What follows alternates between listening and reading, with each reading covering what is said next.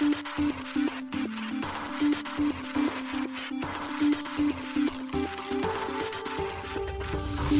しい経済ニュース。この番組では現当社のメディア新しい経済がブロックチェーン仮想通貨フィンテックに関する日々のニュース解説を平日毎日音声コンテンツでお届けしています。そして新しい経済ではブロックチェーン仮想通貨に関するニュース解説記事やインタビュー記事学習記事などのたくさんのコンテンツを掲載しております。ぜひ新しいひらがな経済漢字で検索してメディアもチェックしてください。そして LINE 公式アカウントではメディアの更新情報を配信しております。LINE 公式アカウントにもぜひご登録ください。この番組は株式会社 FiNANCiE の提供でお送りします。 FiNANCiE はスポーツチームやエンタメプロジェクト DAO などのトークンを購入して支援ができる新しいクラウドファンディングサービスです。サッカー J リーグ野球バスケなどのプロスポーツチームをはじめ映画やアイドルインフルエンサーなど100以上のプロジェクトのトークンが FiNANCiE で購入できますさらにトークン購入者はプロジェクトに応じたキャンペーンの参加や NFT などの特典もぜひ iOS や Android でフィナンシェのスマホアプリを入れて新たな応援体験を味わってください。あなたの夢がみんなの財産になるフィナンシェ。現当社新しい経済編集部の大津賀です。高橋です。はい、本日は4月の20日木曜日です。今日のニュース行きましょう。イーサリアムベースのブロックチェーンで原因不明の資金流出が発生。メタマスクは原因を否定。アップルの iOS と MacOS9 バージョンに脆弱性、暗号資産ウォレットの秘密鍵が抜かれる可能性も。旭化成と TIS、ブロックチェーン Corda 活用で生ウニの偽造防止へ。 TOEIC プログラム公開テストの IIBC ブロックチェーン活用のデジタル公式認定書発行へ。L1 ブロックチェーン Sui メインネットローンチ日が決定。BIS とイギリス中銀分散型台帳技術活用の決済システムをテスト。アメリカインテルビットコインマイニングチップシリーズの生産終了へ。SBIVC トレードフレア取扱いへ。経産省投資事業有限責任組合 LPS による証券トークンへの投資可能性について解釈通知。一つ目のニュースは、イーサリアムベースのブロックチェーンで原因不明のエクスプロイトが発生というニュースです。イーサリアムベースのブロックチェーン上のアドレスから5000イーサ以上のエクスプロイト、不正な資金流出が発生していることが4月18日にツイッターで報告されました。現在原因は明らかになっておらず、フィッシングなどの単純な原因ではないことが分かっています。報告によると、被害を受けたアドレスに関連性はないようです。2014年から2022年の間に作成されたウォレットや暗号資産に詳しいクリプトネイティブなユーザーが被害に遭っていることからハッキングなどの高度な攻撃であると予想されています。一部のユーザーは今回のエクスプロイトが暗号資産ウォレットのメタマスクの脆弱性が原因ではないかと推測していました。しかし、それを報告したユーザーは後にメタマスク以外のウォレットでもエクスプロイトが起こっているため、今回の出来事がメタマスクの問題ではないことを改めて報告しています。また、メタマスクも4月19日にツイッターにて、メタマスク固有の問題ではないと発表しており、セキュリティチームが原因究明を進めているといいます。また、パスワード管理ツールのラストパスの情報漏洩も原因として考えられていましたが、パスワード管理ツールを利用していないというユーザーからの被害報告も見られています。さらに、ハードウェアウォレットやメタマスク以外のソフトウェアウォレットで作成されたアドレスも被害を受けていることが現在明らかになっており、資産を複数のウォレットに分散して保管するよう推奨されています。エクスプロイトの被害に遭ったウォレットアドレスでは、アクセスできるすべてのブロックチェーンからほとんどすべての資産が引き出されているといいます。また、他のアドレスに送金するトランザクションを作成し、引き出していることから、秘密鍵かシードフレーズが不正に入手されている可能性が高いとも言われています。続いてのニュースは iOS と MacOS の旧バージョンに脆弱性が発見というニュースです。Apple が提供するオペレーティングシステムの iOS と MacOS の旧バージョンで2つの深刻な脆弱性が発見されました。コンピューターセキュリティ会社カペルスキーが4月17日に報告しています。一部報道によると、この脆弱性を利用すれば、デバイスで利用している情報を抜き取れるため、メタマスクをはじめとした暗号資産ウォレットの秘密鍵も抜き取られる可能性もあるとのことです。なお、最新のアップデートの iOS16.41、iPadOS 16.41、MacOS 13.31では、この脆弱性が修正されており、早急なアップデートが推奨されています。発見された脆弱性は iOS と MacOS に搭載されたブラウザ、サファリブラウザーの基礎である WebKit エンジンにおける開放済みメモリの使用の脆弱性に関する CVE2023-28205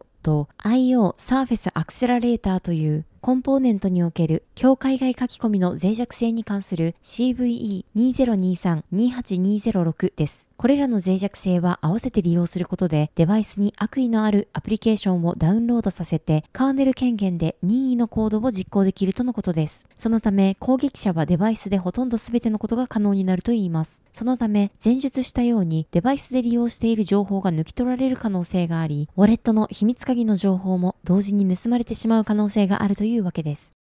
続いてのニュースは、旭化成と TIS がブロックチェーン活用で食品偽造防止へというニュースです。旭化成と TIS が共同で構築したブロックチェーン活用の偽造防止デジタルプラットフォームアクリティアが食品偽造問題へのソリューションとして活用開始されることが4月20日に発表されました。なお、アクリティアにはアメリカ R3 社開発のエンタープライズ向けブロックチェーンコルダが採用されています。今回の取り組みでの対象食品は、高級ウニの水産加工業者である肌手水産が提供する肌手の生ウニとのことです。4月より取り組みを開始するといいます。発表によると、肌手水産は過去5年ほど、肌手水産製と偽装されたウニの流通が増加していることに懸念を抱いていたとのことです。今回の取り組みでは、旭化成の独自技術によって作られた透明で偽造困難なラベルを商品のパッケージに添付するとのことです。またラベル上には消費者への情報提供のため新製品であるという表示と QR コードを付記するといいます。これにより消費者も本物であることが一目でわかり、より安心して商品を購入できるようになるとリリースで説明されています。アクリティアはサプライチェーン上の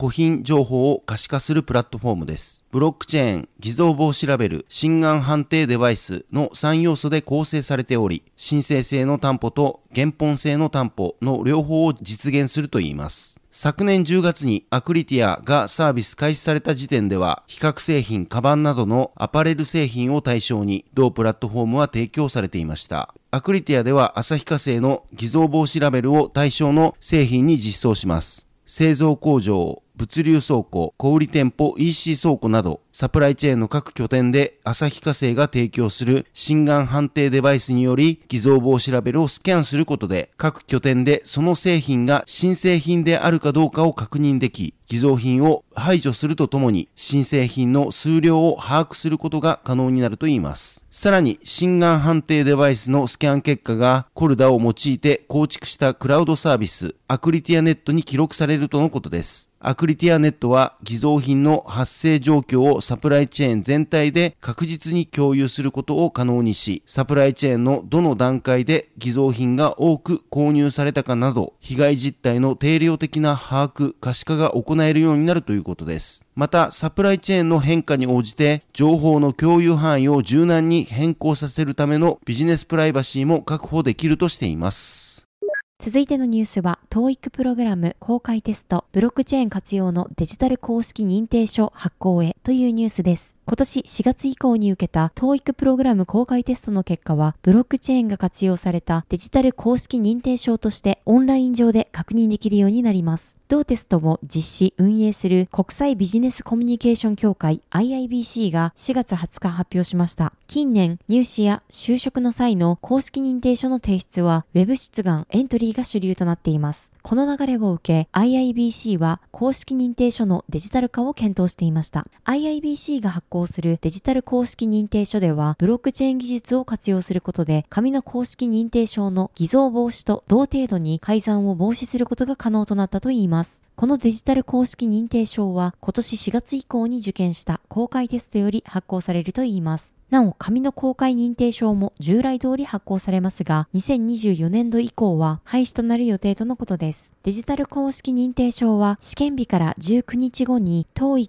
申し込みサイトのログイン後のページに表示される URL から確認できるとのことです。なお、PDF 版のダウンロードも可能で、同 PDF の QR コードを読み取ることでデジタル公式認定証が確認できるといいます。なお、表示期間は試験日より5年間とのことです。デジタル公式認定書には、クラウドサービス提供のサイバーリンクスのクラウドサーツが採用されました。クラウドサーツはブロックチェーンを活用したサイバーリンクス提供のデジタル証明書発行サービスのことです。このサービスはブロックチェーン証明書の標準規格ブロックサーツに準拠しているため、世界中で利用可能とのことです。なお、新しい経済編集部がクラウドサーツ開発元のサイバーリンクスに確認を取ったところ、クラウドサーツに採用されている基盤ブロックチェーンはイーサリアムとのことでした。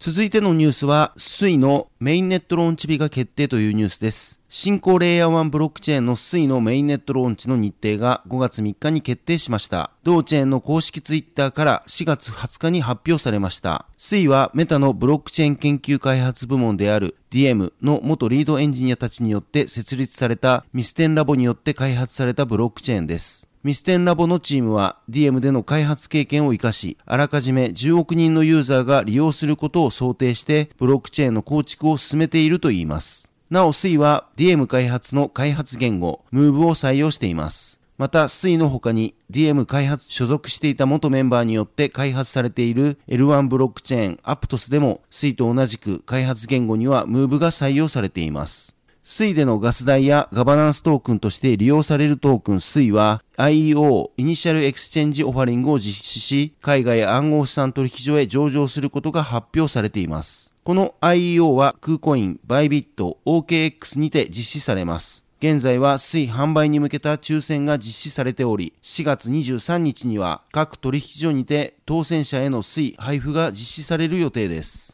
水は現在テストネットを稼働しており、誰でもテストネットを利用できる状態にあります。ツイッターなどでは水のエアドロップを受け取れる方法などとしてテストネットの利用を促すユーザーが見られていました。しかし水は以前からエアドロップの可能性はないことを発表しており、共同創業者のアデニー・アビオドゥン氏も無意味な情報を流すな、水のエアドロップは実施せず、今後も実施する予定はないと4月10日にツイッターで発信していました。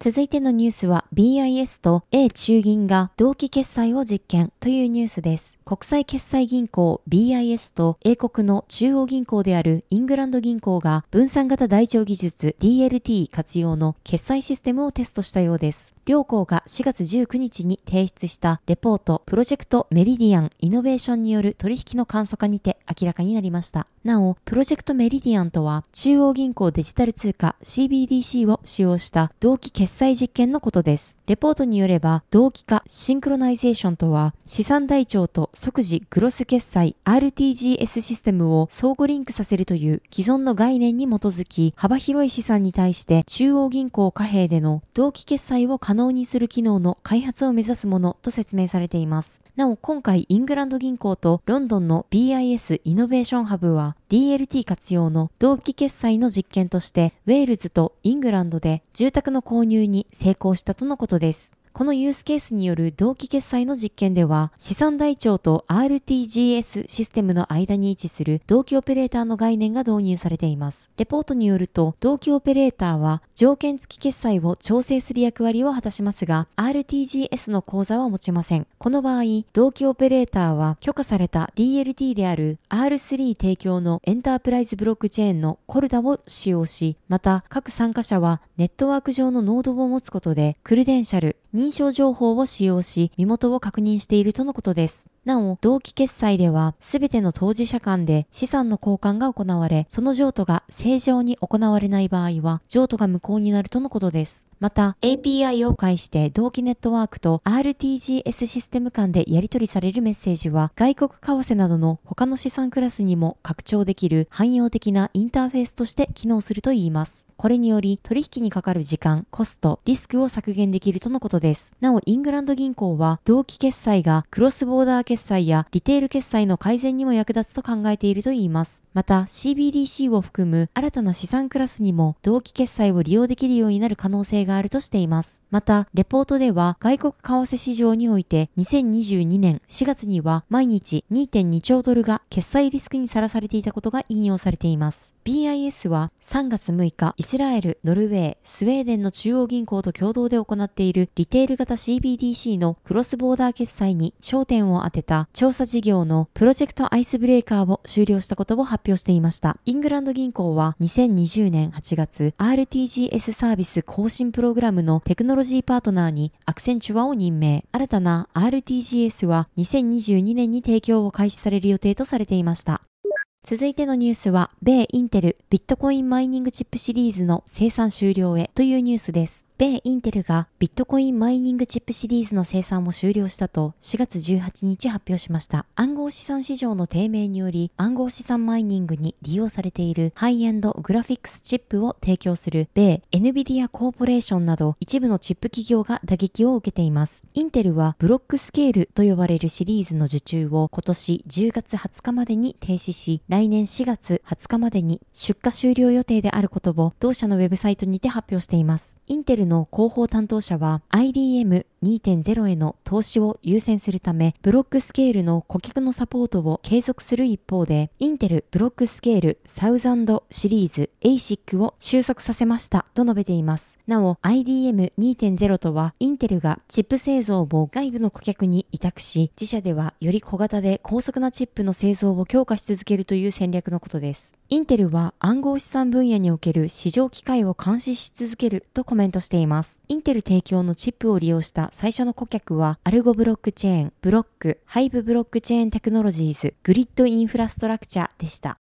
続いてのニュースは SBIVC フレアの取扱い開始というニュースです。国内暗号資産取引所の SBIVC トレードが暗号資産フレアの現物取引及びレンディングサービスの申し込みを開始したことを4月19日発表しました。SBIVC トレードは昨年12月にフレアの付与に関する情報を発表し、今年1月にフレアの付与を行っています。また、SBIVC トレードでは、フレアの付与に伴い、フレア保有者に対して、ラップデリゲートの代行や残高管理を提供していました。なお、ラップとは、フレアをラップドフレアと呼ばれる別のトークンへ変更することです。また、デリゲートとは、フレア財団が提供する専用システムにラップドフレアを預けることです。そして、今回フレアの取り扱いにより、SBIVC トレードユーザーは、フレアの売買や取引システムからの残高確認、レンディング、積み立てなどのサービスの利用が可能になったとのことです。SBIVC トレードでは、フレアの他にビットコイン、イーサリアム、リップル、ライトコイン、ビットコインキャッシュ、チェーンリンク、ポルカドット、カルダノ、同時コイン、ステラルーメン、テゾス、ソラナ、ポリゴン、アバランチの14銘柄が取り扱われています。今回のフレアで SBIVC トレードでは合計15銘柄の暗号資産を取り扱うことになりました。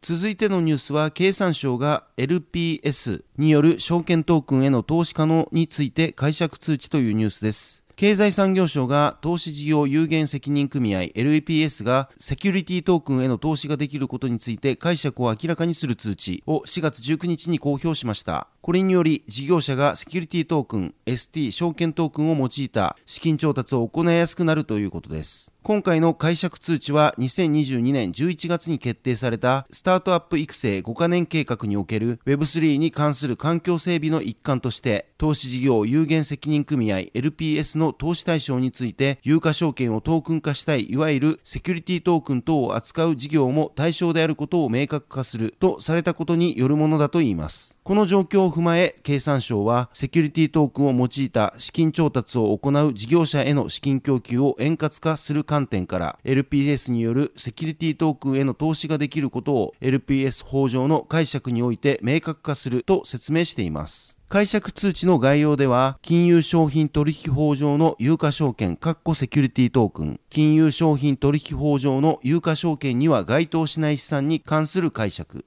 留意事項の3つが挙げられています。一つ目の金融商品取引法上の有価証券セキュリティトークンでは、金融商品取引法上の有価証券はブロックチェーンを利用して移転することのできる財産的価値に表示された場合があり、トークン化した有価証券を本通知ではセキュリティトークンと言います。と前置きした上で、今回の解釈通知では LPS の投資対象のうち有価証券については、そのセキュリティトークンへの投資もできることが示されました。ただし、金融商品取引法の運用解釈釈に変更が生じた場合はこの限りではないとのことです。そして2つ目、金融商品取引法上の有価証券には該当しない資産に関する解釈については、LPS の投資対象のうち、金融商品取引法上の有価証券に該当しないものについては、ブロックチェーンを利用して資産の移転に関わる事務を処理しても、LPS 法上無効とならないことを示しています。と解釈されています。ただし、LPS がこれらの資産を取得及び保有することが前提となるようです。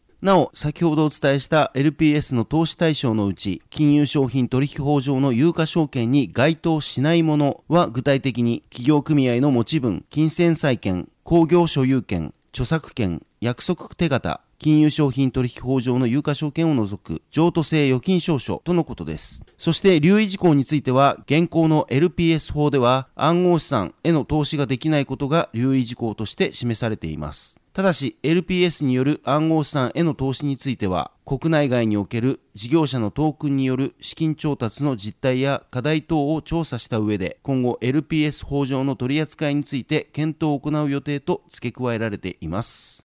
はい、本日のニュースは以上となります。このように私たち、新しい経済編集部では、ブロックチェーン暗号資産に関するニュースを平日毎日ラジオで配信をしております。本日ご紹介したニュースはすべてサイトの方に上がっております。ぜひサイトの方も見に来てください。新しいひらがな、経済漢字で検索して見に来ていただければと思います。それでは本日はありがとうございました。ありがとうございました。